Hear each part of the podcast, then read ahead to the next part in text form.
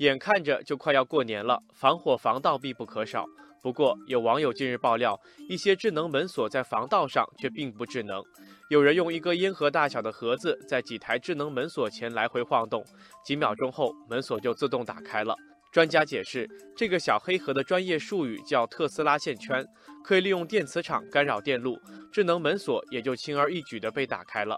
对此，网友小木舟调侃道：“看来智能门锁的智商没有在线啊。”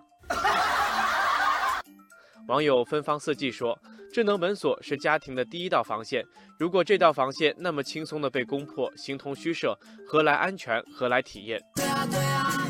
网友大漠孤烟发问：“现在市场上热卖的智能门锁，不知是否都是噱头大过实用性呢？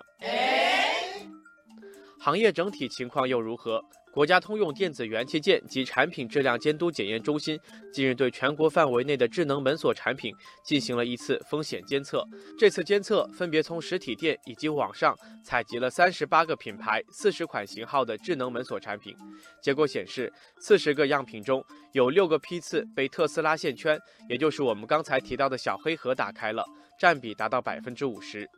其中值得关注的是，一些可以进行远距离控制的智能门锁，一旦被攻入，不法分子不仅能获取单一用户的手机信息，还可以进入厂商的服务器，窃取大批量的用户数据。网友一米阳光说：“要知道，智能门锁首先是一把锁，安全是核心功能，没有安全终归是零。”